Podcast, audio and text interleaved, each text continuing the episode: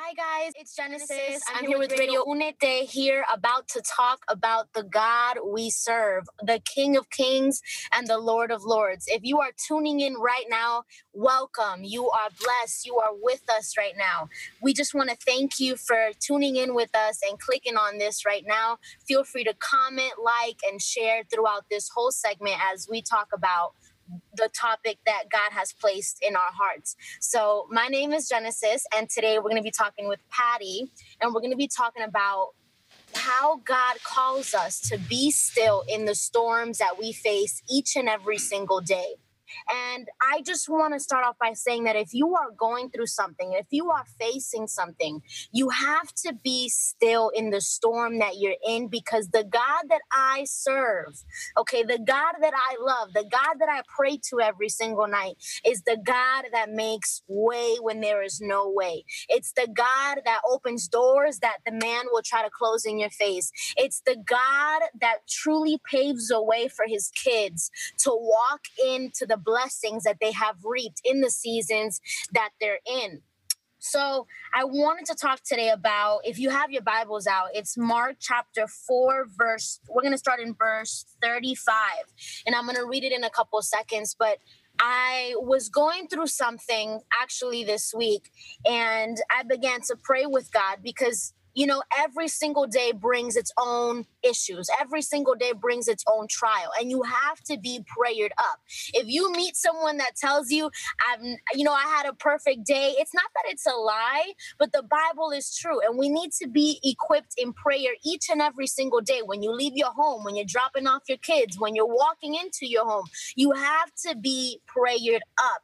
So here's the thing just because you're prayed up doesn't mean that that's automatically going to stop you from going through trials. That that's automatically going to stop you from you know having a good day. That doesn't mean that. But what i'm trying to say is that even in the trials that we face even when you feel like the winds are caving in on you even when you feel like the waves are drowning you in what you're facing god is with you. And jesus is telling you today just like he told the storm be silence be still you know, I think Patty could agree. Sometimes when we're yes. so worked up about a situation, when we're so tired and drained, when we go to pray, it's like we're just talking, talking, talking, talking, talking. And then the people are like, well, God, He doesn't answer me, or I can't hear God. And it's like, if you could just be silent. That's for right. a couple seconds in his presence and truly allow God to speak to you. Because here's the thing I believe that God is speaking to us each and every single day through people, through verses, through through sermons, or through a radio segment like you're listening today.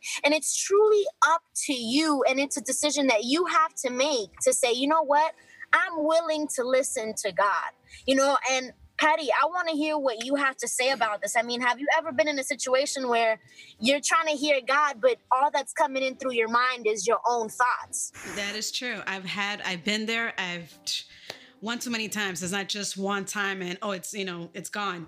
It's pretty much um, every season that we go through. We always question and we always have something that we're praying for or that we want something to see some a change and stuff like that. So the more right. trials that we go to, you know, I, I uh, talking to my my experience uh, experience um, a lot of trials and tribulations that I've gone to, I've always asked God, but why? Why do I continue going through this? Why, right. you know, and stuff like that. And I remember one time when I was um, at Faith um, teaching there, I went to my car, and when I was leaving, I got a note. And that day, that uh, actually that month, I was going through a lot, you know spiritual and mental and, uh, and everything, emotionally, everything. And when I get to my car, I get this little note. It says, "Be still." And wow. the know what you say, God won't let you down. You know, He makes a way when there's no way. You know, and right there and then it was like, wow, I got my answer. You know, it's just like, let me just keep on waiting and stuff like that. But it's true.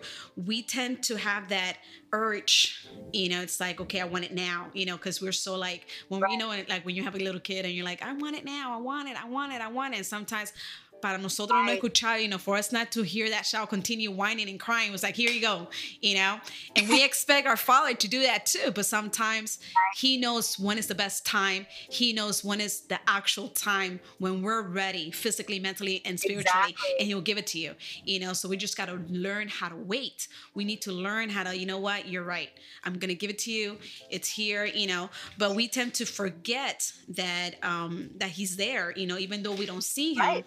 But we just mm-hmm. need to learn how to, to, to learn how to be still and just take refuge right. un, you know under his shadows under his wing and just rest there you know because he's going to continue doing his job even though we don't see it you know so it's i think we also forget like how you how, how you're saying you know you were reminded by that post-it note you were reminded in a single second of who you were serving yes you know and I think that also in times where we're not hearing a specific answer, in times where God is not answering as fast as we want Him to, I believe that sometimes God will delay an answer yes. just to build up your patience. Exactly. You know, I believe that, you know, patience is a gift from the Spirit.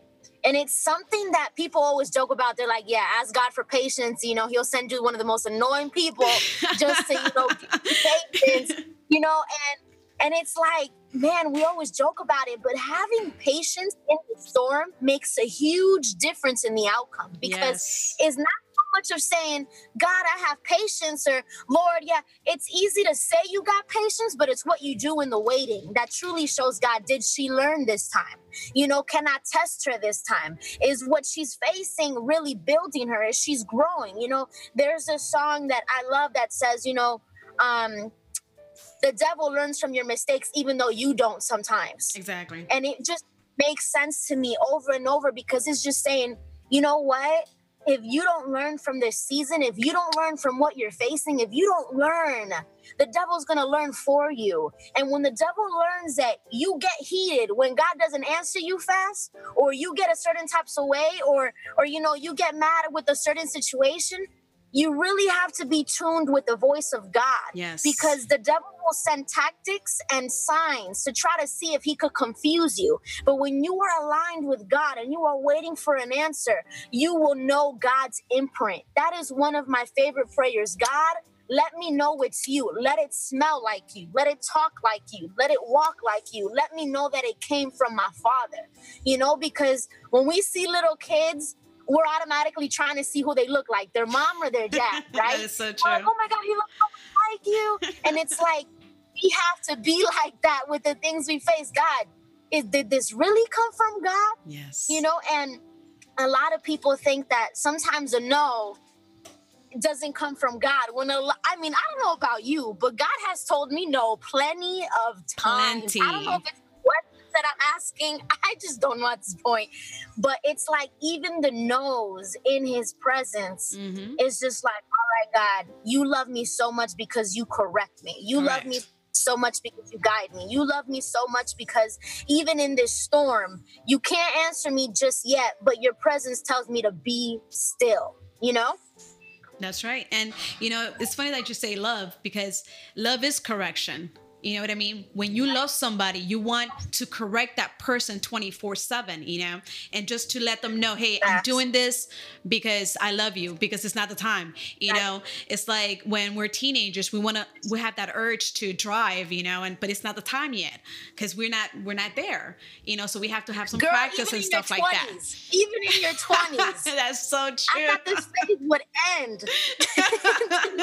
but you see, we have to wait, you know, we yeah. have to wait. And it's it's just like when when you have kids you have to let them know it's time. There's time and a place to do a lot of things you know you have to wait.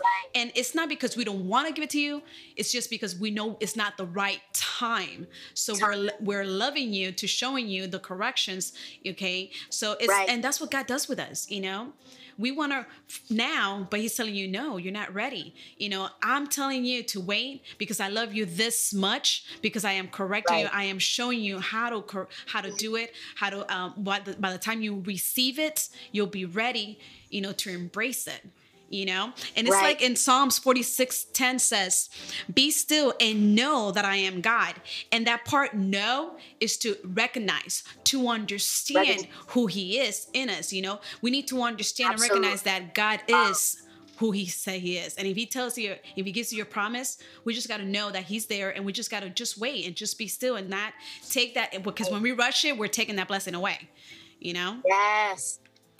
I, one of my favorite sermons that I preached because I feel like whenever you're going to get ready to give a word, you have to be able to teach it to yourself. Yes. You have to be able to go over and say, Is this ministering to me? And I'm not the type to go up there and say a bunch of confusing stuff. I like it simple and easy because I feel like with simple and easy, it's just easier to apply it in our lives. That's right. And one thing I love to preach about is visions are for an appointed time. If you try to accelerate a vision over your life, Mm. you're not ready. That's right. And it's not like, you know, God, you know, only wants me doing this type of work. You know, God wants to restrain me from being better. And it's like, no, no, no. God is trying to hold you so that when He gives you the blessing, it doesn't fall through your hands because you were too immature spiritually to go through it. yes. You know, like there, there is seasons for everything and there's a time for everything. And I believe that there's certain seasons to elevate and then there's certain seasons to stay low a little bit. That's right. You know, God doesn't require the same thing in every season. And just like you were saying with Psalm, I want to touch on Mark chapter 4. And yeah, let me go ahead and read this so you guys could truly understand where this came from. So on verse 35, it says, And on that day, when evening had come, he told them, Let's cross over to the other side of the sea. So they left the crowd and took him since he was in the boat. And other boats were with him. A great windstorm arose, and the waves were breaking over the boat, so that the boat was already being swamped. He was in the stern, sleeping on the cushion. So they woke him up and said to him, Teacher, don't you care that we're going to die? And I promise you, I had that moment with God, and it was like, Lord, don't you see what I'm facing? Lord, Mhm. don't you see the mess I'm in? Like, when are you going to come in and just take over? You know, and it's like, we're feeling so pressured, and it's like, God, if you don't step in, I don't know what am I gonna do? So that was basically, I mean, imagine being in a boat. Jesus was the one who was like, you know, just taking a nap, let me rest, let me take, you know, a second for me. And they're dying. The whole boat is being swamped. And that represents our lives sometimes. You know, we feel like our lives are caving in with all of the stress, with all of the things that we're going through. And here's the thing that Jesus says I mean, he goes, he got up, rebuked wind, and said to the sea, Silence, be still. I mean, if that does not show you the God that you serve, that He is able to tell the wind and the sea, silence, be still. It's like, what type of power is that? Think about it. If you ever go to the ocean and you're on your floaty and you see your chair from, you're, you're like watching the chair, right? And then little by little, you just begin to drift without even knowing That's right. you don't even notice. And then the next thing you know, your chair is all the way on the other side. You're all the way over here. And it's like, but how did this even happen? And it just goes to show you how strong the current is in the ocean and how strong the current was in this story and how strong the current is in our lives. And for Jesus simply say silence, he says silence, be still. It's like, oh my gosh, I was praying to God, and I'll tell you this, I was praying to him and I was just talking, talking, talking. I'm Cuban. I was like, Lord, but I don't just, I don't understand. I don't understand. And I felt that in a single moment, and it was silence. Be still. And just with that, I promise you, it just took me to a whole other place with God because the burden was no longer on me. The worry was no longer on me, you know? That's right. It's like when he says, be still silent. It's like pretty much saying, Mira, stop whining, stop complaining. You know, I got you. You know, stop with the whining already. You know, it's like just be silent, just relax. You know, I got you. You know, it's like, but we tend to because it's not just the the the wants, you know, it's the emotions because emotions kick in, you know, anxiety kicks in because we're like so ishy. We we're we're we're urging to have it, you know, whatever it is that we're Right. going through at that moment, you know, we're so like wanting, wanting, wanting. So we complain when we want something. real, Exactly. you know? So he's Real. like, It's like, it's like he said, you know, be silent. Stop with the whining. Stop with the crying. Stop it. Trust me. You know, it's like trust me. Know who I am. You know, if I'm t- if Right. if he did that, imagine how much he could do. It would just be like, you know what, God, you're right. We're gonna trust in you. We're gonna hold on to you. We're gonna stop whining, and we're just gonna stay still and just wait on you whenever you're ready. I am here. You know but it's like it's like when when we have to go and they they forgot when when they were in that storm they forgot who he was. You know he was in that mm-hmm. quiet secret place you know and sometimes Right. we need to go back to that quiet secret place. You know Amen. have to dwell and just sit there and just be stable and just hey he's he got you. He has your back you know? And we forget sometimes that you know? It's like in psalms 91 you know it's like he says it he who dwells in the secret place of the most high shall remain stable and fixed. That ah. means that we cannot break because when we start whining and complaining and crying and wanting we start breaking what we have that he has stored for us. We just start breaking. And when i mean breaking it's like we start asking or like or doubting or oh my god is it real? Is it when is it gonna happen? and stuff like that you know? So we just gotta Right. be still and just know that he's he he has you. You know he he got you you know so it's it's awesome. It's it's it's i know i've been in a lot of times that i do you know and i do whine. I was like crying. I was like and me crying you know it's like mira but for how long? You know it's like wow you know it's like Right. i've been in this hole for a long time. When are you gonna come and you know stop the waves and just lift me up you know? But he has told me plenty Right. of times with either a song with that note that i got in my car or with the preaching or you know just a little word that i've like i've heard in the radio or something and he talks to you 24 7 we just gotta have an ear to hear you know? You know, something I always joke with is like, I wonder if God has a mute button. I mean, I'm sure the angels at this point are just tired of me. It's like, oh no, it's her again. Lord, if you just give her this, God, she will stop asking us. Come on. You know, but I always joke with that. And I actually had um, a girl come to me- me this week about something very similar. And it was also be able to control your mind yes you know your mind is a battlefield and i mm-hmm. always say that. And you lose control first in your mind before you lose control in your heart. That's right. Because and we talked about this not too long ago you know god calls us to trust in him with our heart. He doesn't tell us trust with trust with your mind. He said mm-hmm. trust with your heart all of your heart because your heart sometimes doesn't necessarily need to reason with your mind. And that's the that's one of that's the thing about love you know love sometimes will ask you to step beyond the traditional barriers that you are placed in currently and trust in him in all that you do. And i love that in the bible more than once does jesus or god tell us be still be still. In a, a bunch of different ways. And i feel like when god is continually having that written in the bible it's for a reason and it's for us to truly take on it and grab it and run with it because it's something easy to read it and it's easy to preach it and it's easy to you know talk about god. But if i don't take this home with me at the end of the day if i don't know how to apply it over my life it works for nothing that's right. because what is the purpose of telling the whole world be still but in the back of my mind i'm having an anxiety attack because i don't know how to be still that's right so it's like also to push you to be used more by God is, you know what, Lord?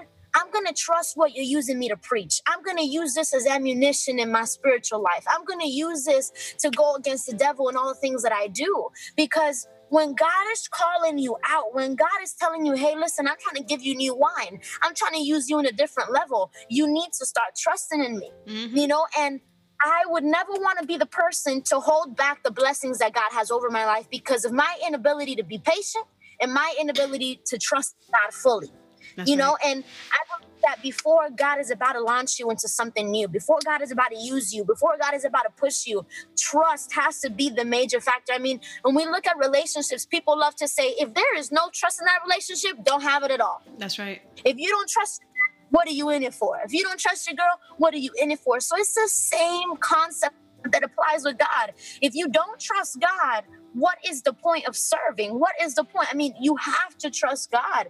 And here's the thing that I want to clear up um all the time.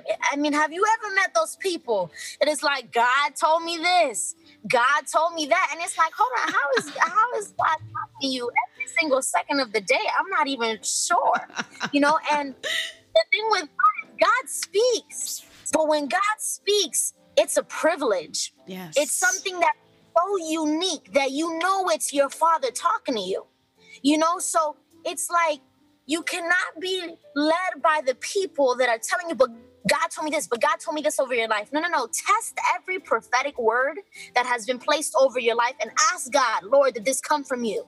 Lord, was this from you? Was this sent by your lips, God? Or was this something out of emotion? That'll save you a lot of time because something that I've been seeing a lot is people beginning to trust in prophetic word that has been placed over their life that they just ran with it because they said, Well, God told me to tell you this. You know, so it's like you also have to be able to discern the voice of God. I yes. mean, you gotta you know, and I gotta talk to God because sometimes he be leaving me in the sense that I get no sticky note, I get no call back, I get no answer. It's like, okay, now you leaving sticky notes and people's like what? Now I know. Now I can ask God, Lord, send me a sticky note sometimes, you know. That's right. But that's able to identify that that's your relationship with God.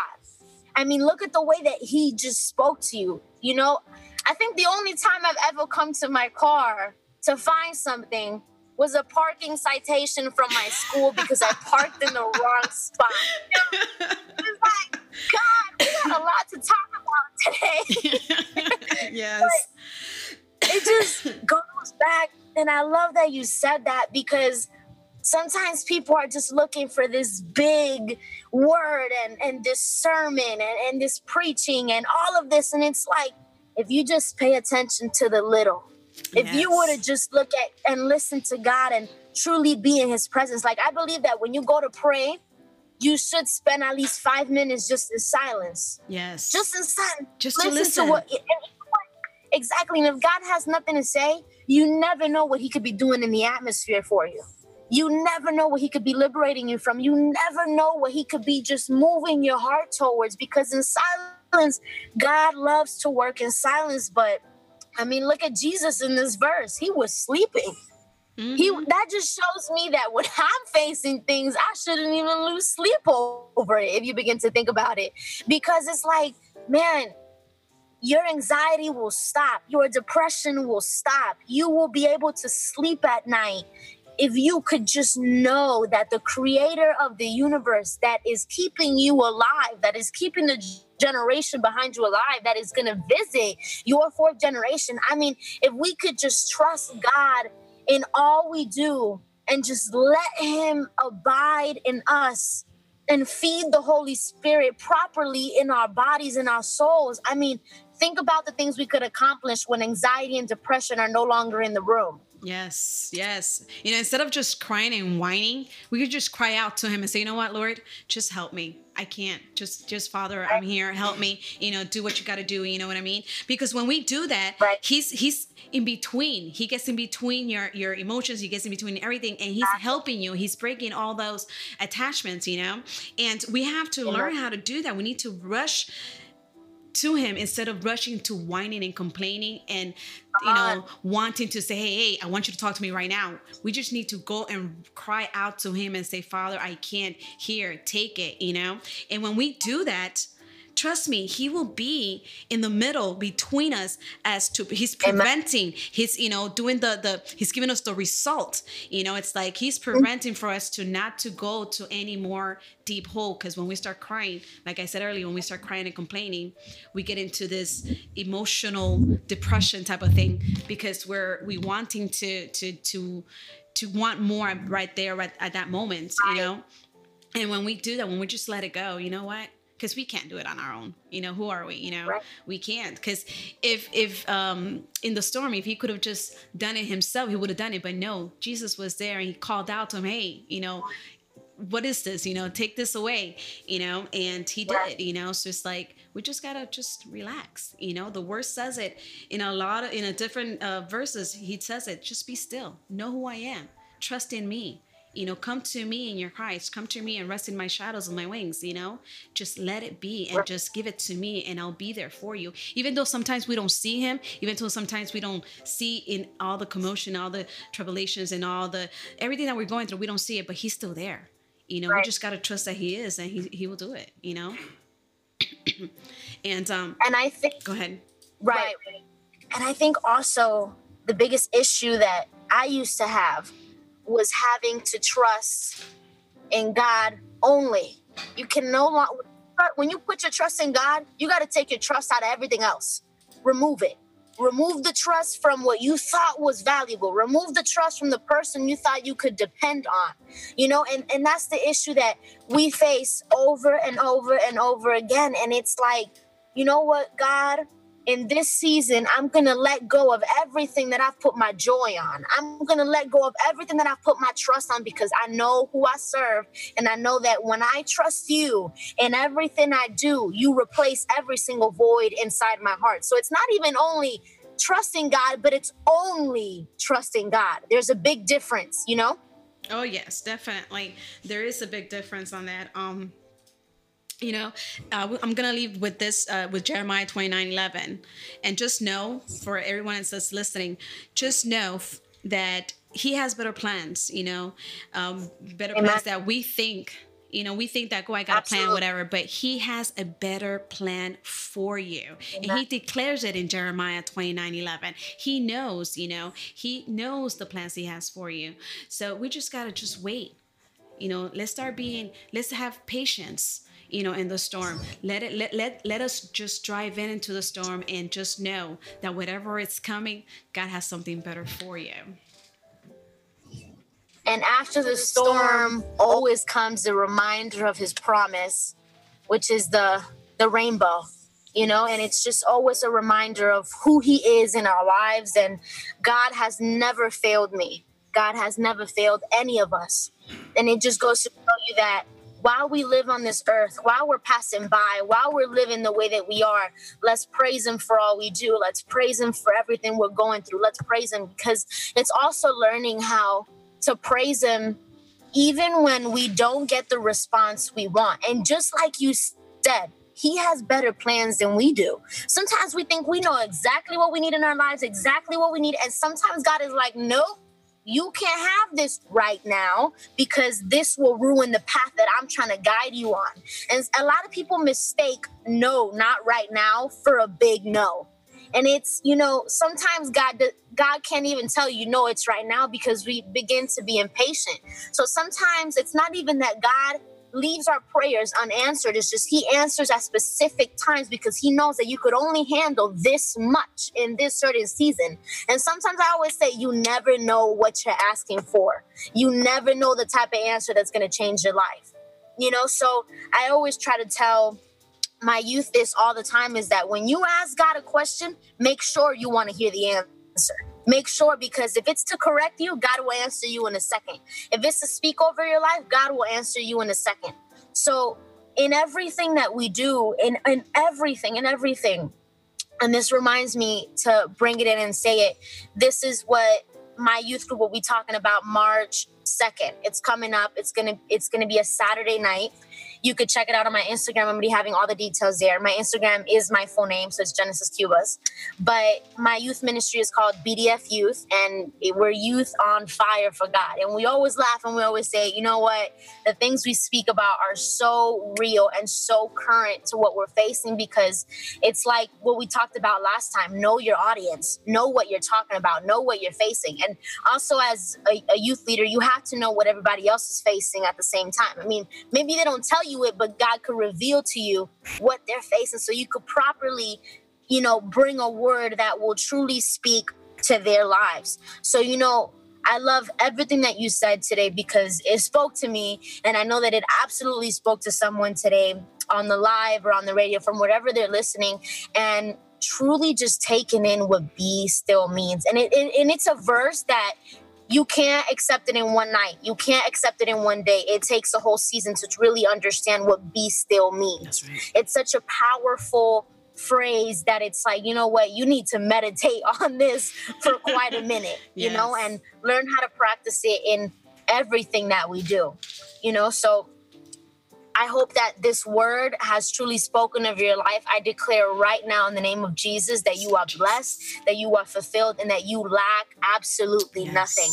So today, if you like the word, comment, share, share it with everyone you know. And right before we leave, I do want to leave you with this song that Patty absolutely said we needed to play, and I agree with her. And I love it. And it's called In Control from Hillsong. So be blessed and let the peace of God continue to guide you. And be still.